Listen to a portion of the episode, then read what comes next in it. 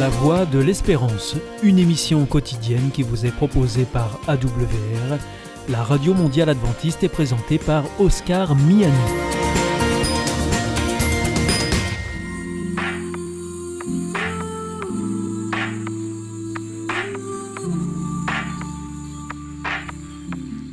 L'instant Bible. La Bible à la portée de tous, avec la pasteure Élise Lazarus et le pasteur Carl Johnson, présenté par Gétro Camille. Déjà la neuvième de l'instant Bible. Notre ambition, elle, reste la même, mettre la Bible à la portée de tout le monde. Alors aujourd'hui, on a encore nos amis. Élise, salut Élise. Et son magnifique sourire, bienvenue à toi. Essaye. Et Karl, toujours pétillant, ça va Karl Ça va bien. Content de t'avoir. On fait tout ça aille. Tant mieux, parce qu'aujourd'hui, on va parler d'un sujet un petit peu compliqué, là, la famille de Isaac, les tensions entre les deux frères euh, ennemis, Esaü et Jacob, c'est un petit peu compliqué. Et pour introduire, on se plonge dans le texte biblique. Karl, est-ce que tu pourrais lire, s'il te plaît, Genèse 27, 25, versets 27 à 34 Ses enfants grandirent. Ésaü devint un habile chasseur, un homme des champs, mais Jacob fut un homme tranquille qui restait sous les tentes. Isaac aimait Ésaü parce qu'il mangeait du gibier, et Rebecca aimait Jacob. Comme Jacob faisait cuire un potage, Ésaü revint des champs accablé de fatigue. Ésaü dit à Jacob, Laisse-moi, je te prie, manger de ce roux, de ce roux-là, car je suis fatigué. C'est pour cela qu'on a donné à Ésaü le nom d'Édom. Jacob dit, Vends-moi aujourd'hui ton droit d'aînesse. Ésaü répondit, Voici, je m'en vais mourir. À quoi me sert ce droit d'aînesse? Et Jacob dit, Jure-le-moi d'abord. Il le lui jura, et il vendit son droit d'aînesse à Jacob. Alors Jacob donna à Ésaü du pain et du potage de lentilles. Il mangea et but, puis se leva et s'en alla. C'est ainsi qu'Ésaü méprisa ce, le droit d'aînesse. Alors, ce droit d'aînesse, qu'est-ce que c'est? De quoi est-ce qu'on parle? Est-ce que vous voulez nous dire un petit peu de quoi il s'agit? Est-ce que ça vous semble être un droit logique et fondamental? Logique et fondamental aujourd'hui pour notre société Non. La société dit que les enfants doivent avoir une part minimale euh, de l'héritage. En fait, le droit d'aînesse, c'est tu es né en premier, tu as des avantages particuliers. C'est toi qui deviens le chef de famille. Donc, euh, bah, tes frères deviennent un peu périphériques. Mais euh, voilà, c'est toi tes qui... quoi, quelque part. Oui, c'est toi qui es en charge du clan. Faut pas croire, hein, euh, ce droit d'aînesse, l'air de rien, ça a duré très longtemps. Même dans la société française, bah, ça fait pas si longtemps que ça qu'on a enlevé, en tout cas dans la noblesse ou les gens comme ça qui avaient du patrimoine, l'idée qu'il y en a un, l'aîné, qui récupère le gros du patrimoine pour éviter de diviser à chaque fois et que les ressources se, se, dilapident entre les uns et les autres et qu'au final ça devient portion congrue à chaque fois. C'était une conception. L'idée c'est on préserve le patrimoine. Donc euh, droit d'aînesse, on se pose pas de questions. Le premier mâle, parce qu'évidemment, hein, bon, être un homme, comme ça tu passes le nom. Bref, c'était comme ça, c'était patriarcal. Mais l'aîné des garçons reçoit la plus grosse part et les autres reçoivent de quoi vivre. Mais n'empêche que l'aîné avait aussi des obligations face aux autres. Ils doivent faire en sorte que ça aille bien pour eux, quelque part les protéger aussi, pour qu'ils ne soient pas dans la misère et qu'on prenne soin d'eux. Oh.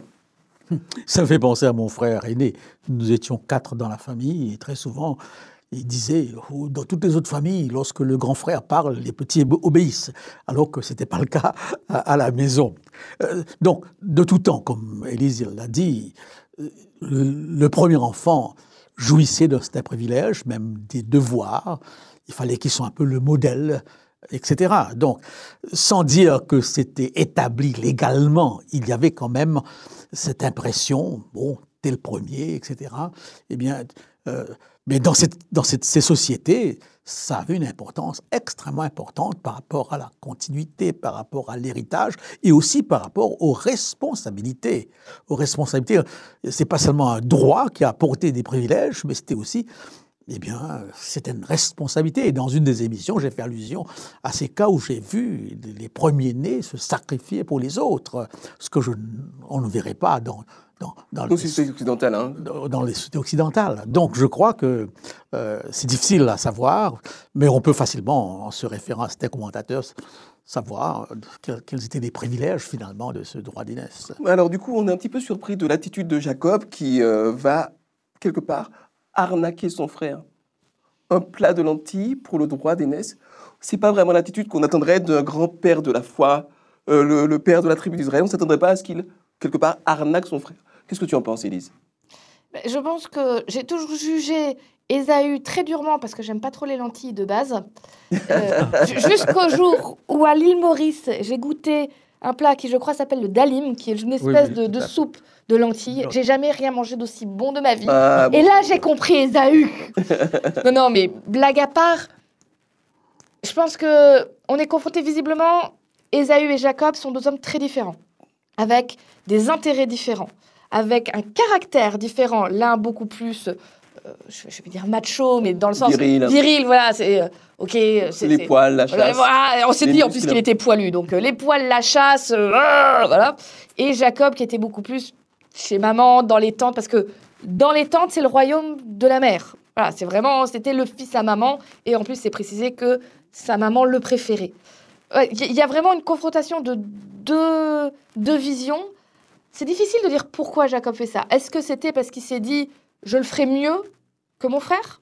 C'était pas, ils étaient jumeaux aussi. On l'a pas dit, mais les deux sont nés le même jour. Ésaü est sorti en premier et son frère le, lui tenait le talon. Donc c'est vraiment ah de se dire de se dire ça s'est joué à quoi? 30 secondes, une minute? Ça aurait pu être moi. Je serais meilleur que lui à le faire. De toute façon, que c'est qu'une grosse bruste sans cervelle. J'extrapole beaucoup, voilà. Mais voilà, est-ce que Jacob s'est dit euh, moi, je le ferai mieux que lui? Ou est-ce que c'est une vengeance? Parce que papa le préfère lui, je vais prouver à, à papa que je suis plus malin, je suis meilleur, il a tort.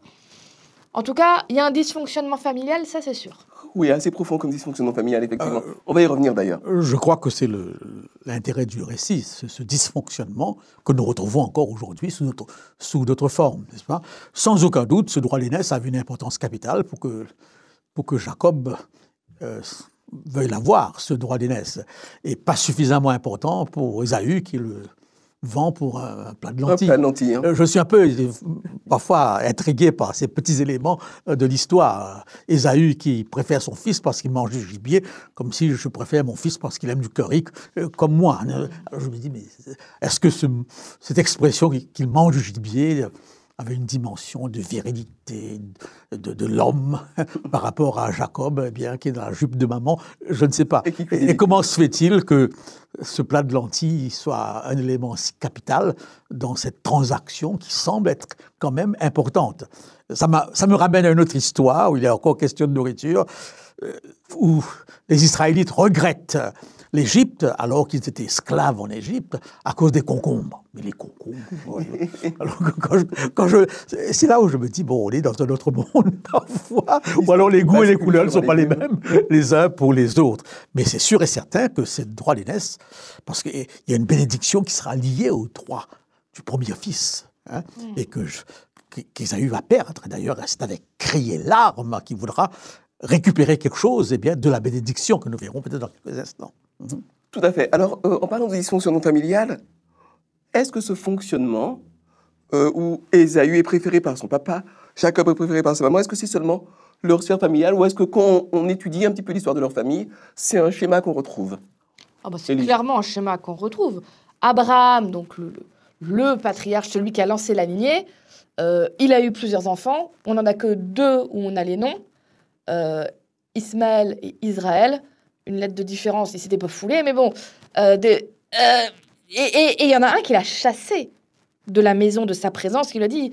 Alors, c'était pas avec Sarah qu'il l'a vu, avec sa femme. Ils avaient fait un, un petit arrangement euh, avec, la, servante.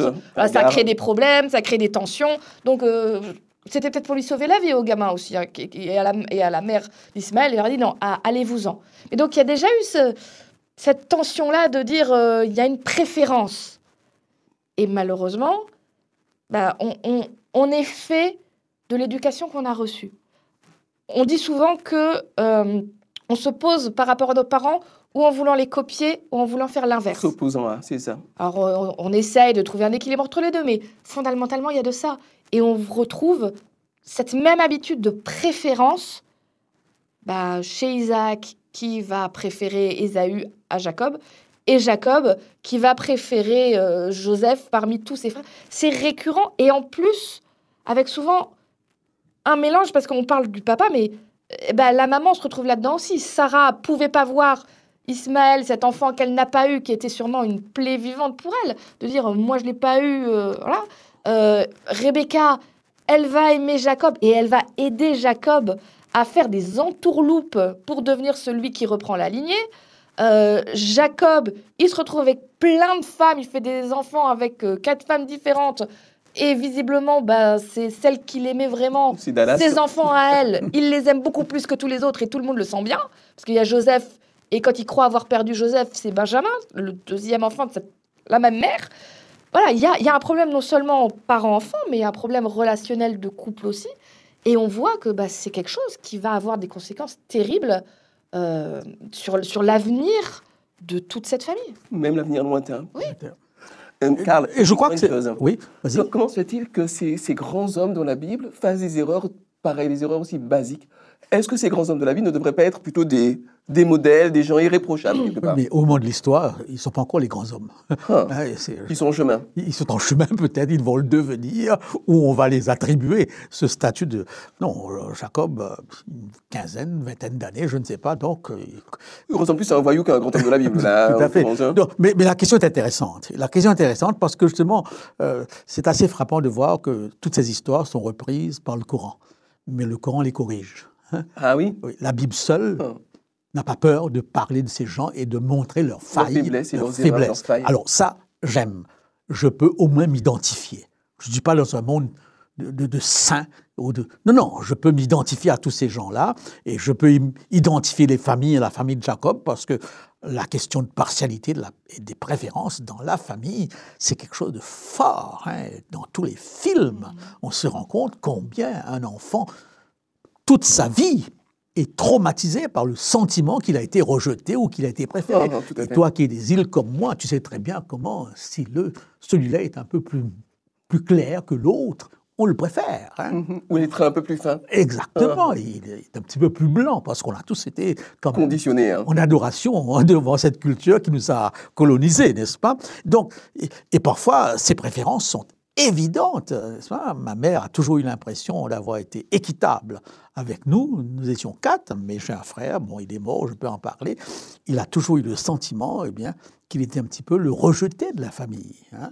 Et alors pourquoi certains enfants ressentent les choses ainsi alors que les parents affirment non, je les aime tous de la même façon, mais il y a.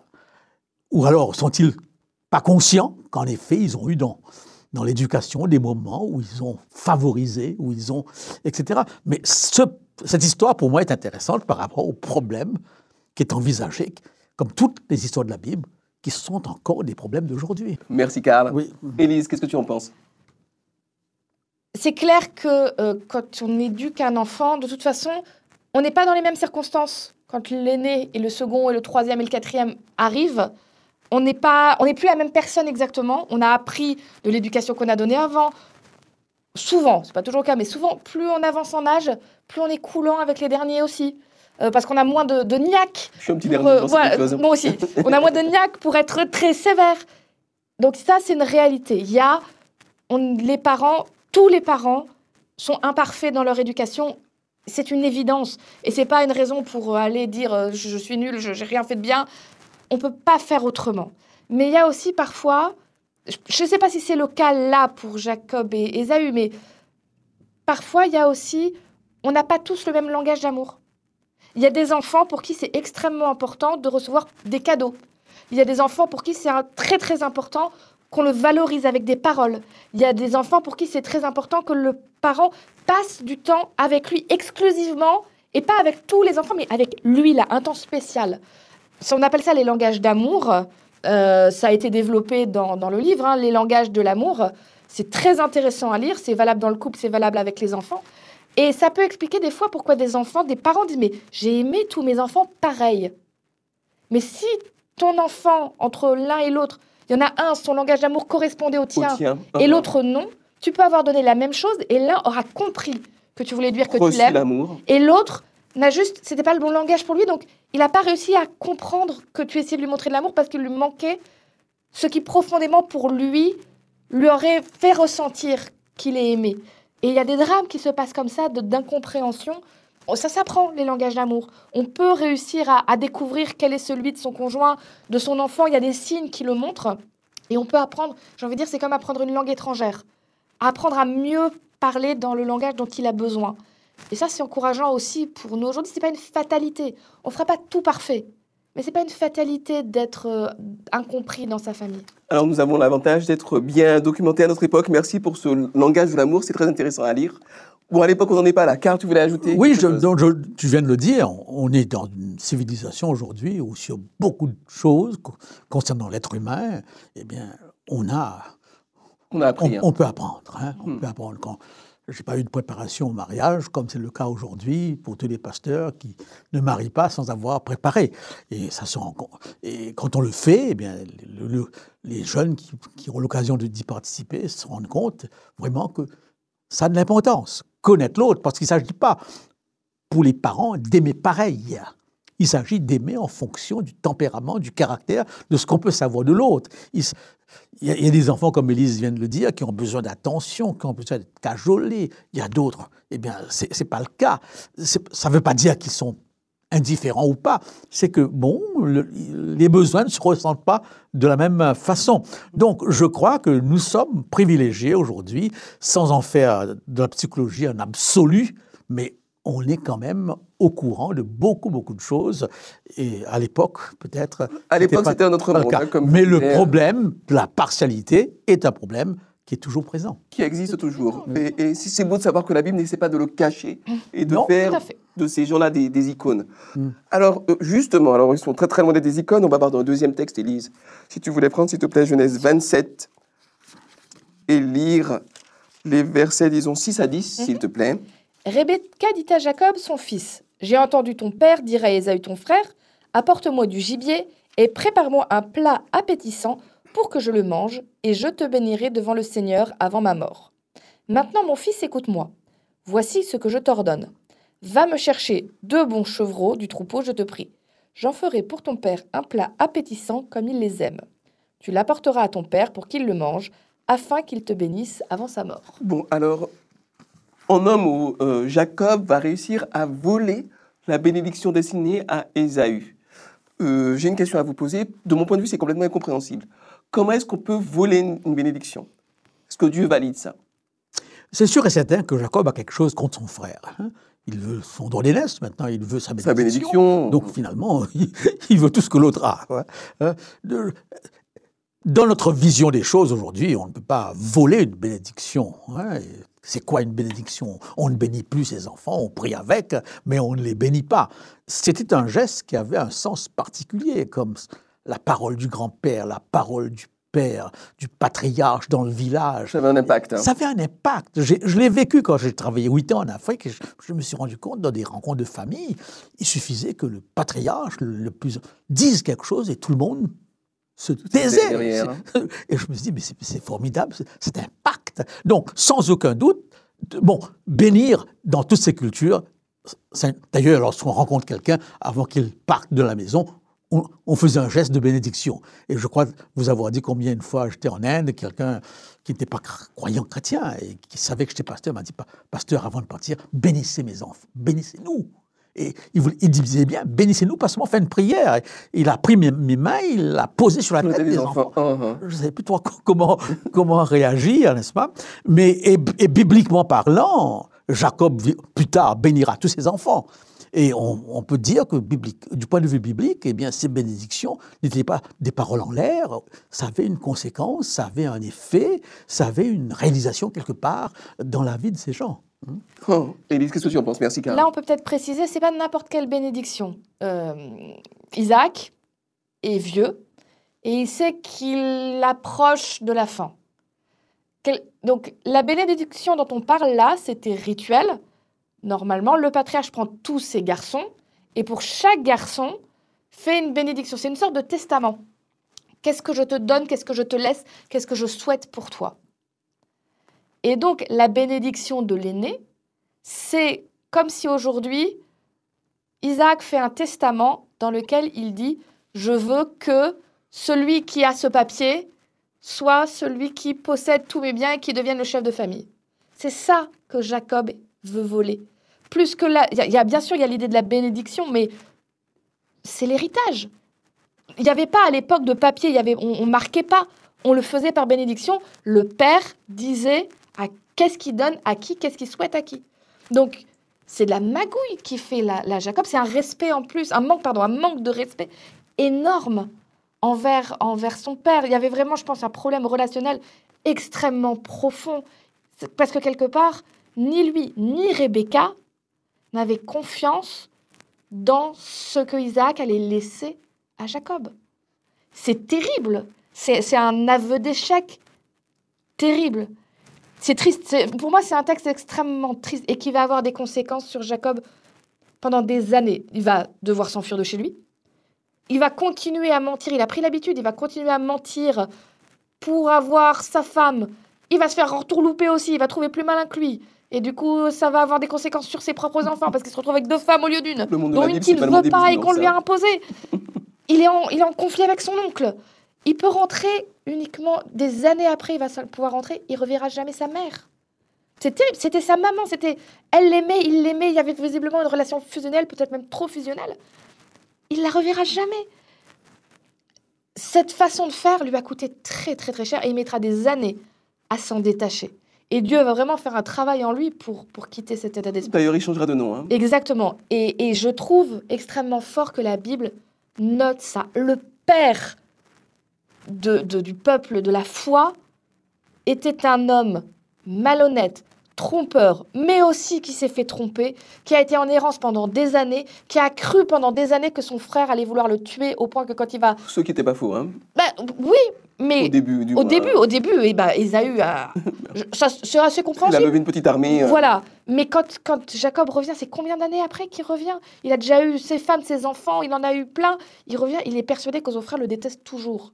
Alors que Ésaü, lui, est passé à autre chose c'est lourd à porter. Imagine porter pendant autant d'années la responsabilité d'avoir fait le chagrin de son père juste avant sa mort, d'avoir jamais revu sa mère, d'avoir un frère qui veut ta peau, s'il te voit, il va te tuer. C'est terrible. Donc c'est un acte fondateur pour lui parce que ça va donner la direction de bien des années de sa vie et un cheminement où Dieu va l'accompagner jusqu'à une guérison qui va mettre très longtemps. Qui passe encore une fois par un exil et un déplacement quelque part, un déplacement non seulement physique, mais un déplacement psychologique et spirituel. Oui, je crois que, comme on l'a souvent dit, ces histoires sont là pour nous instruire. Hein. et on a déjà une instruction sur le problème de la partialité dans le couple, dans la famille. Et on a un deuxième enseignement qu'on retrouve dans la Bible, pas d'une manière absolue, mais qui se vérifie, votre péché vous atteindra. Hein. Les conséquences vont très très loin. La médecine est là pour le démontrer, la génétique le démontre, n'est-ce pas? Et Jacob va, va traîner cette casserole jusqu'au bout. il trompe et il sera trompé plusieurs fois, n'est-ce mm-hmm. pas?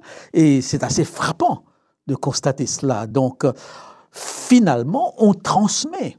Chez les hindous, c'est à la base de, la doctrine de karma, où tu récoltes, tu récoltes, tu n'arrêtes pas de récolter.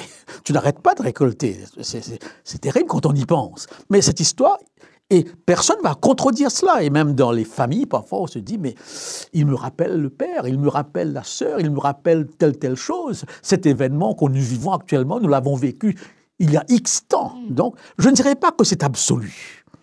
Mais c'est une réalité quand même qui est présente, n'est-ce pas? Et c'est pour cette raison, sans aucun doute, que les psychiatres, les psychologues, lorsqu'on est sur un divan, voudraient nous entendre notre histoire. Racontez-moi votre histoire. Et à partir de l'histoire que je vais raconter, ils vont tirer des, conclusions, nous, vont nous montrer un schéma. Et je ne suis pas psychologue, mais j'ai lu qu'il semble qu'il y a un schéma que nous portons et notre vie cadre avec ce schéma. Oui, ça peut remonter à plusieurs générations. Exactement. Hein. Mais la bonne nouvelle, c'est que Dieu peut arrêter ça. Mm. Dieu peut casser ça. Hein. Et dans la généalogie du Christ, nous avons les représentants de toutes les tendances. Et la grâce à surmonter. Hein, la grâce à surmonter, c'est pas c'est pas une vérité absolue de dire puisque j'ai fait cela, je paierai les conséquences jusqu'au bout. Non, Dieu peut mettre fin Mhm. à ces conséquences. Si Mais c'est quelque chose quand même que nous devrions avoir à l'esprit. Alors vous voyez les amis, dans la Bible, euh, les grands héros, ce ne sont pas des saints, ils ont des problèmes de famille, ils payent les conséquences quelque part pendant des années, voire pendant plusieurs générations. Mais Dieu leur permet à un moment donné de changer, de basculer, de faire un déplacement d'un état euh, quelque part de délinquance, Jacob, à un état où il va vraiment apporter quelque chose à ceux qui sont autour de lui. C'est tout ce qu'on vous souhaite. Bonne continuation à vous. Au revoir. C'était l'instant Bible avec la pasteure Élise Lazarus et le pasteur Carl Johnson, présenté par Gétro Camille.